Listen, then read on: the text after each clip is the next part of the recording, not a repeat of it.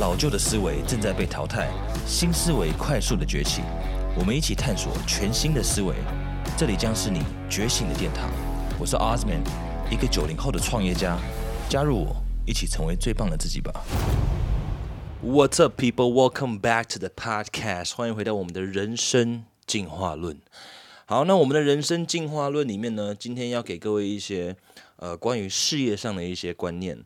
那 particularly 这一集呢，讲的东西，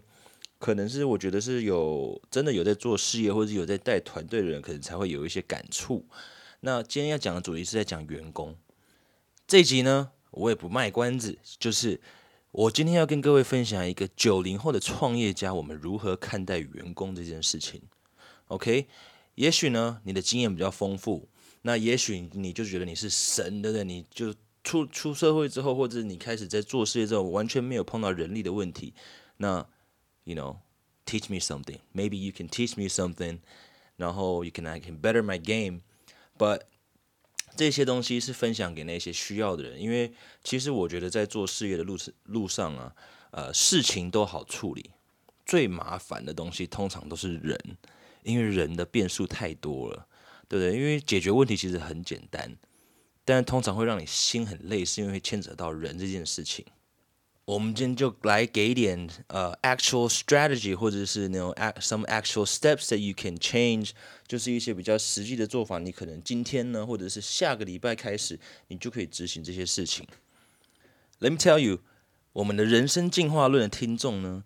绝对都不是只有我们就是激励的内容或者启发性的，OK？因为这些东西呢，讲久了。就会被很多人称之为鸡汤。呃，我告诉你，如果你是在冲锋陷阵的，我告诉你，鸡汤非常非常的重要，因为在前线的时候，你在你在执行所有的东西的，你在一线战场的时候，信念一个强大的信念跟核心价值是非常重要的。那如果听久了这些东西对你没有帮助，啊，有些人可能听一集两集会有灵感，可是不会想要后续后面继续听下去，那。Maybe 你的你现在所处在的环境或者是状况，其实你不太需要太多的鸡汤，对不对？也许，嗯，你的工作可能就是非常制式化的，然后公司好坏跟你都没关系，你就是去打卡、上班、下班，然后领薪水嘛。那结束了。你就回家，然后做你自己的事情。就是其实你不太在乎公司的事情，那你也不太需要有很强大的信念一起去捍卫这些事情嘛。但是 if you're in the front line，你在第一第一前你在第一战场第一线上面去呃跟着你的团队跟着你的公司在冲锋陷阵，那也许这些东西对你会有很多的帮助。嗯，尤其是呃我有很多的听众，我觉得是做就是业务的。业务的特别需要这些呃强心针的内容啊。不过今天呢，呃，给各位一些比较实战片的东西，就是我们在讲一个经营企业。那你会想要听这一这一集的话，也许你现在正在面临这样子的问题。那也许你可能是你想创业，或者是你有一笔呃多多出来钱，你在考虑说到底要不要请人？那我要怎么请？那请人是不是浪费钱之类的？OK。那我们今天我只能跟你分享我自己的个人经验，你 know，cause I don't know everything，但是我可以把我的一些经验分享给给各位。好，那今天呢，我们讲的这个就是一个九零后的创业到底如何看待员工的？因为有没有比你厉害的人？难道如难道你的企业请不了比你厉害的人吗？那你这个公司就完蛋了，对不对？你一定要请比你厉害的人啊！马云之所以之前讲过嘛，他之所以可以这么强，他说不是他很厉害。他讲，他之所以那时候可以有这么大的团队，是因为他一点都不厉害，但是他有一个很厉害的 team，那他有一个特别的技能，就是他有办法把这一群人全部抓在手上，把这群人整合在一起。那不但如此呢，其实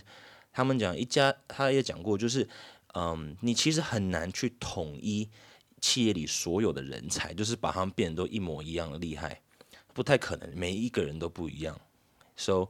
如果你没有办法统一这些人才的话，但是那你可以做什么事情？你可以统一这群人想要前进的方向。We can all fight for the same cause，you know，fight for the same vision，就是往同一个目标前进。那这个 team 就会很强大，因为每一个角色呢都会发挥自己呃就是最厉害的地方，那来贡献给这个这个团体或者是组织。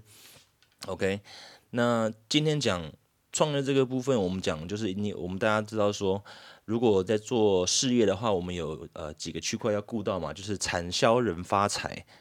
那如果你对这个概念不熟的话，你就去 Google 一下什么是产销人发财。那今天呢，我讲了产销人发财的部分，我只会讲到人的部分，也就是人力的部分。那如果呢，呃，里面讲了一些内容你不认同，那 it's okay，就是 take take what you need and then 那截取那些对你有帮助就好了。嗯，因为我常常会听到很多人会，其实你在做事的时候，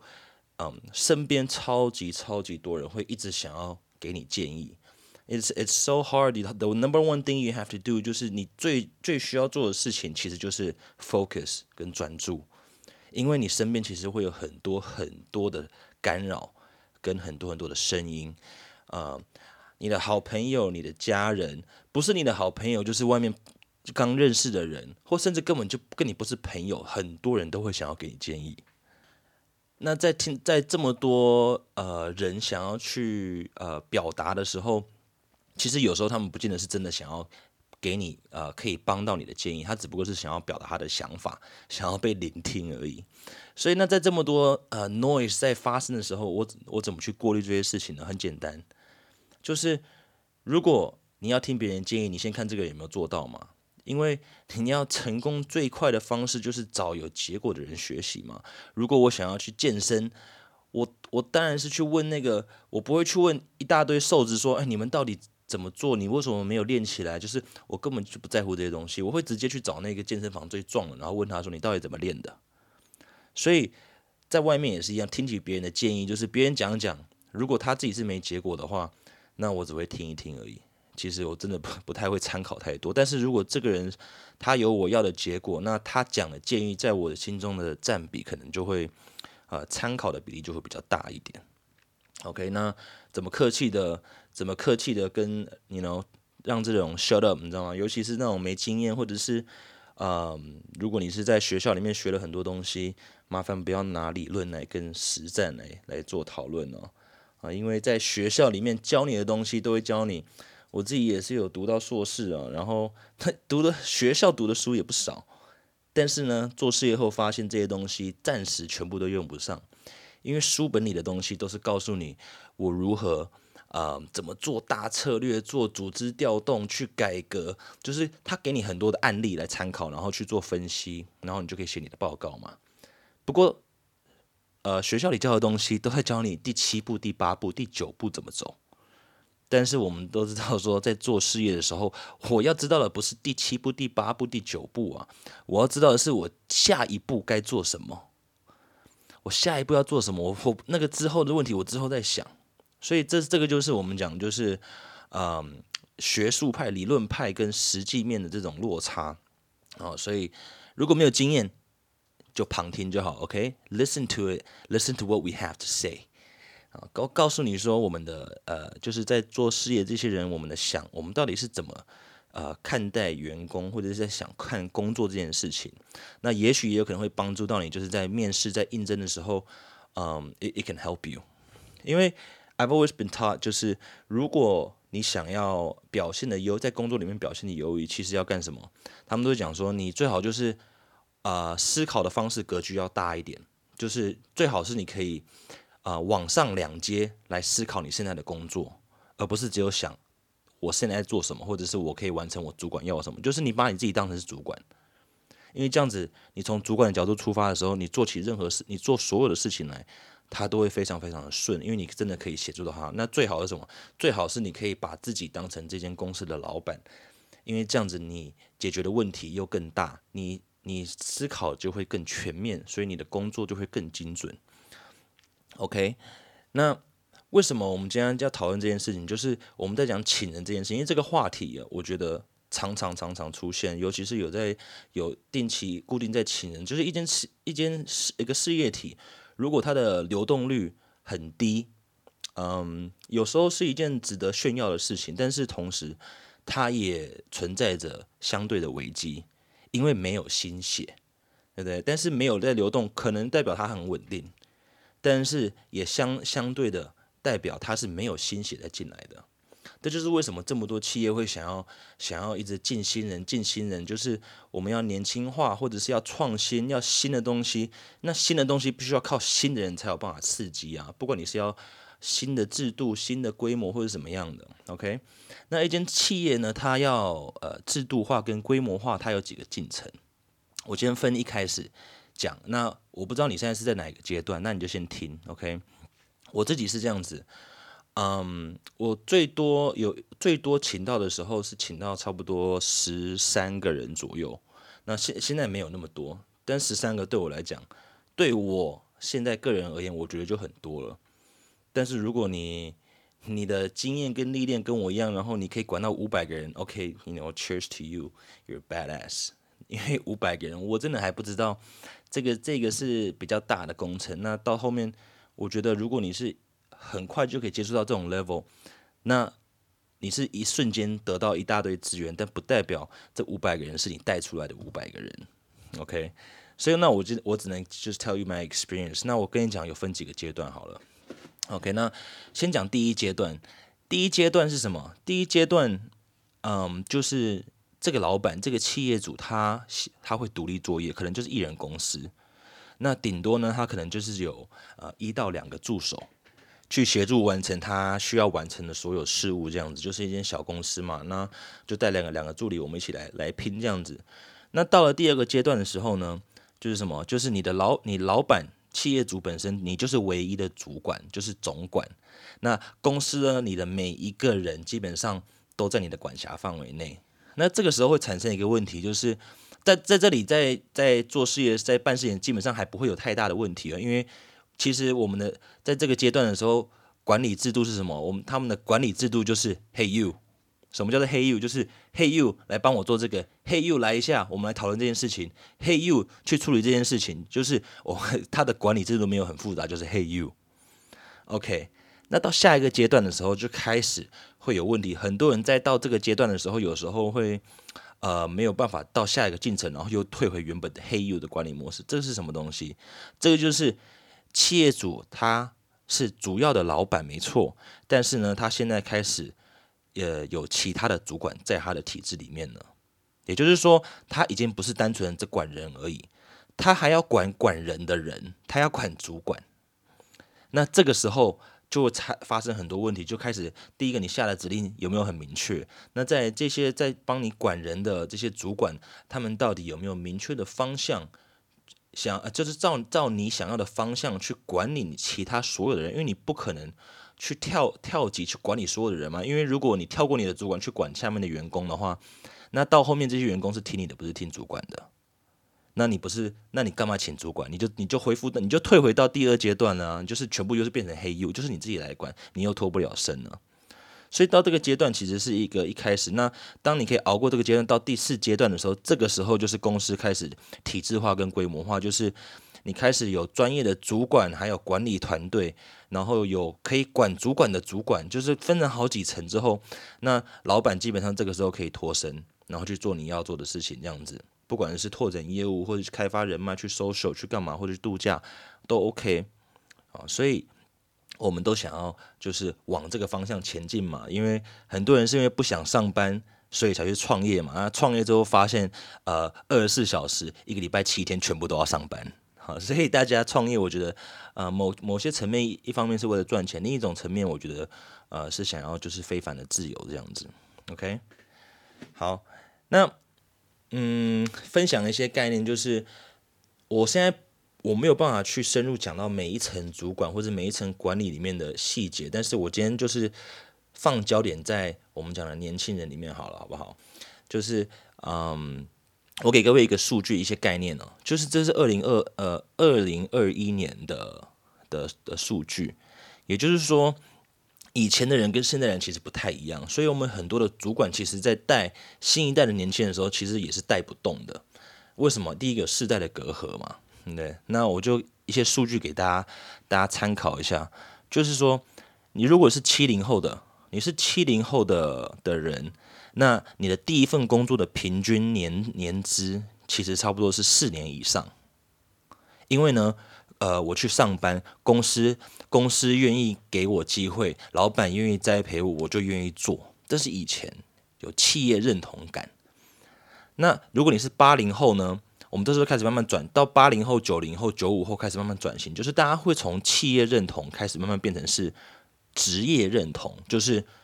我到底想喜不喜欢这个工作，这个工作到底适不适合我？那公司怎么样跟我没关系，就是我是想要选我喜欢的工作。好，那到八零后，他们第一份工作出社会第一份工作，平均上差不多三年半左右。那到九零后的九零后的员工，在出社会第一份工作，他们的平均年资现在变成差不多是只有十九个月。所以如果他可以做基本上十九个月，那他还落在数据里面，他还是在一个平均值。但是九五后开始哦。我们现在处在一个资讯爆炸的时代，很多事情的节奏跟资讯量是非常大的，而且非常快的，所以导致说新一代年轻人其实有太多资讯，他们心会不定，而且不太知道要什么，所以他他们只能大量的摸索。OK，九五后出社会第一份工作，平均现在只剩下七个月的时间，所以一个九五后如果他他可以熬过七个月，那我认为。哇，对于他来讲是非常不简单。那当然，对于一些嗯比较就是七年级的啊、八年级或者是更早的我们这些前辈的员工，那他们一定会觉得说，才七个月算什么啊？但是你要理解，在他同彩里面，他能熬超过七个月已经很厉害了。因为大家基本上每三个月换一次工作，每半年换一次换一次产业，换来换去，到最后还是不知道要做什么事情。这是年轻人在走他们的摸索的阶段。So 知道这些这些讯息，我就觉得说，嗯，如果是现在，因为我现在都想要请年轻人，然后就是为了栽培未来的团队嘛，那对我来讲，其实这些现在都是浪费钱。不过，嗯，是为了未来的团队的好。那在过程中，一定会有一些优秀的人才，绝对会被我留下来，嗯，然后可以为我们的未来的团队出一份力。哦，所以我觉得，如果现在有这样子的，你企业有这样的状况，你想要栽培新的人，那我觉得就是 just just do it。因为很多人会觉得说，现在年轻人其实很难请哦，就是他们可能是缺乏时间观念啊，或者是下班基本上不待命，或者常常会推卸责任，或者是嗯，他们不太会去主动回报，对不对？我我之前就常碰到这种问题，就是问他，哎，你在做什么？你现在在忙什么东西？他们就会说我在做了。我在做了，不要催我。呃，什么叫做在做了？就是我只是想要知道你的进度，就是 Where are you right now？而不是一句就是哦我在做了。对，我就反正有很多的故事可以分享。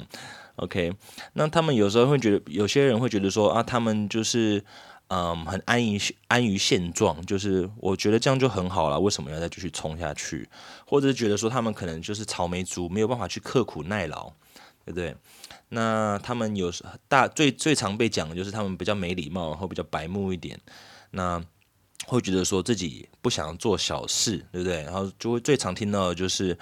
嗯，我今天来这间公司，我应征是做这一件事情的，就是其他任何大小事都不重要。但是你要知道，在一间企业里面，其实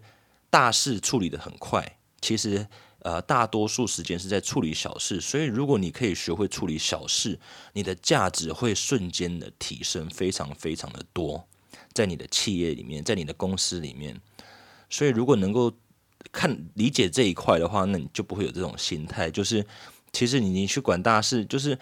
你 come into the office，二十三岁、二十二岁、二十五岁、二十七岁，对不对？嗯。Nobody's gonna expect you to change the world，就是你不会进来改变公司、改变命运、改变全世界。我们要的就是进来有对的态度，可以去学习这样子。好，那在这个过程中，以前会怎么样？就是我我也听到另外一件一个说法，就是其实以前在传统企业里面，我们用人用的很快，那砍人砍的很慢。什么意思？就是我们在可能在呃运作的情况下，突然需要某种人才，或者急需什么东西，或者是可能是因为人情，呃认识了某样的人才，你就说哎没关系，就来这边上班。那开始上班之后，发现呢，呃能力不到位。那因为有人情这件事情，那你公司又不是说有几千个员工、几百员，那个每一个是螺丝起子。因为大我之前讲的这个是中小企业，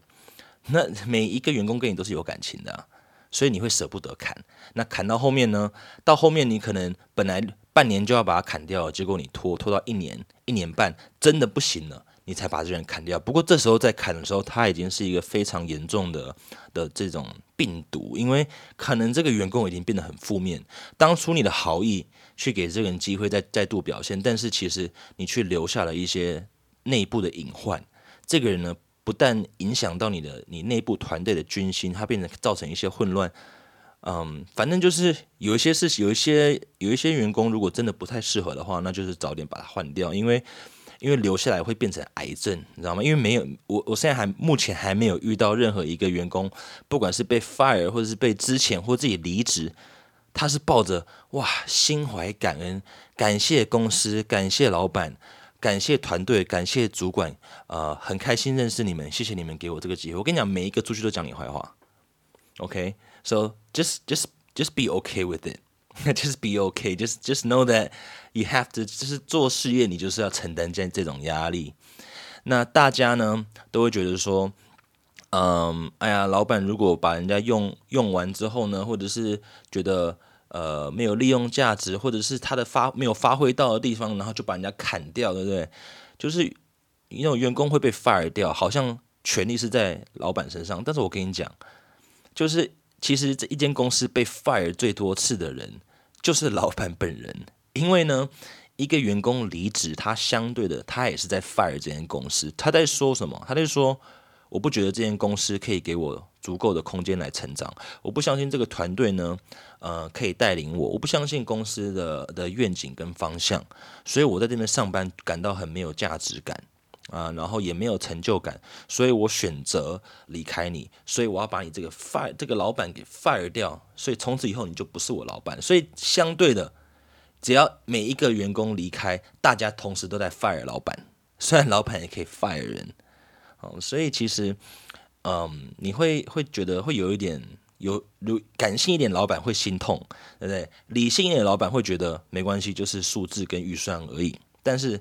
我自己有点像是综合体，就是一半一半，有时候很理性，有时候很感性，有时候就是很混乱，你知道吗？我就是一个综合体，我没有我没有特别极端的哪一面。但我其实希望就是说，就是我知道每一个年轻人进来这边，他绝对不会是想说啊啊，来到这间公司，你是我这辈子做的第三份工作，那跟你上班之后呢，我就决定这间公司超级棒的，所以我要在这边跟你奋斗个二十五年，到我退休为止。因为几率是不太高，基本上我觉得他们都会换，大家都在尝试，尤其是找年轻人的话。OK，那刚刚讲用人快，然后砍人慢，也就是 hire fast and fire slow 这个东西呢，这个人这个是 Gary Vaynerchuk 他他给的建议，就是你可以去查，那也不用查，我直接跟你讲。他讲说，其实这个应该是颠倒过来的哦，因为你其实应该是要用人。用人慢，就 hire slow but fire fast，就是你用人可以用，但是你慢慢选那个你要的人，没关系，你可以时间拉长一点，但是选对人，要留的慢慢选。但是如果人不对，你就要很快速的把它砍掉，因为这个叫做一个止损。我刚刚讲，没有一个。离自己自自愿离职，或者是被 fire，或者是被公司之前的员工，没有一个人会感谢你，所以你多给他两天，多给他这些这些天数，其实没有什么意义。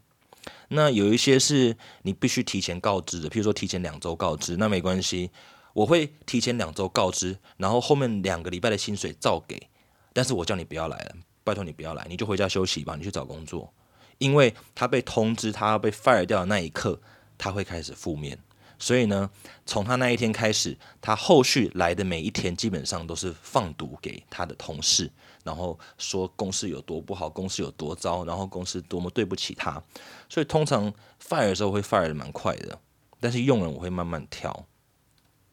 那我也跟呃我的主管常常会聊天嘛，然后我们就说 OK，你在面试的时候，我跟你讲，这些年轻人呢，每一个人刚毕业的时候，哇，履历都写的多屌多厉害，对不对？一个个一个人创造创造六千万业绩，带动两亿的的营业额，然后什么什么什么的啊，就是讲了真的跟神一样。那我会讲没关系。第一个他们来的，他们来的时候，反正你就听一听就好了，因为他们的履历就是 whatever they say in the interview，他们面试基本上都会胡乱啊，这样讲好像有点粗，他们呢都会比较夸大一点，OK？那谁知道是真的是假的啊？那谁知道他们他做出来的成绩是他自己一个人扛出来的，还是是整个 team 一起做的？因为他就是要写在履历上而已啊。所以呢，我就说没关系，如果这些这些人符合你的需求，然后呢条件都 OK 的话，那你就赶快用吧，叫他马上开始，因为用了就知道了，就是这个人到底有没有料，我们一抄下去就知道是真的还是假的。那如果是假的，See you later You didn't make the cut，OK？因为社会是现实的，那你我觉得我觉得在面试的时候可以去夸大，或者是去去讲一些，嗯。讲一些比较包装过后的东西啊，但是就是实际到的时候，你最好 you better show up，你最好把你的实力搬出来，因为到时候如果他你当初讲的跟实际上做的是有落差的话，那哎这是什么？这是广告不实哎，广告不死就是 how come 你怎么可以开天窗？甚至我一说 OK 没关系，如果你想要找一个职务，那你就同时找两个、找三个，同时一起进来嘛，让他们有一点良性的竞争。OK，你可能其实只需要一个，那你可以请三个同时进来。那基本上在两个礼拜内，我会先砍掉一个，然后在两个礼拜后呢，再砍掉第二个，只留下一个。就是 I only want the best。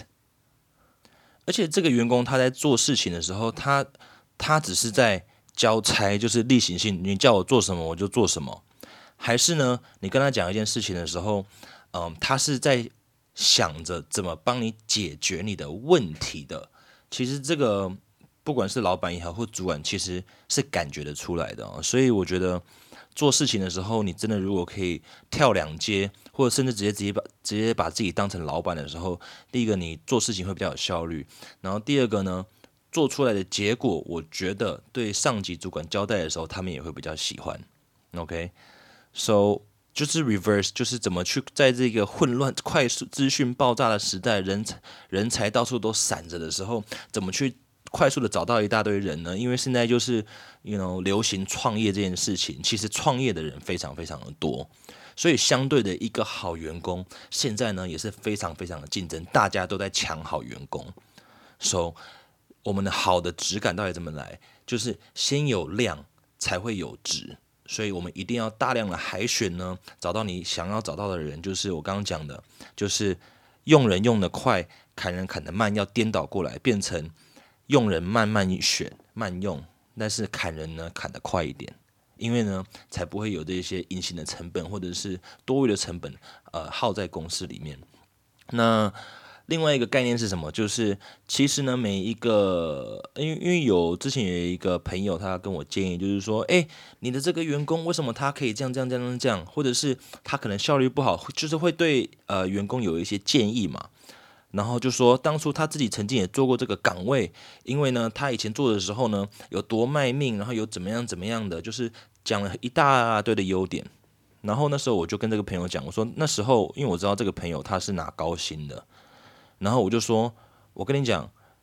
所以你觉得这些都是应该的，对吧？他说对，员工本来就要会做这些东西。那我就说，那如果当时你的老板没有给你开出这么高的薪水，他只有给你开跟一般行情一样，请问你还会这么卖命吗？他说哦，那我可能就不会了。那我就问他说，你在那间公司待了多久？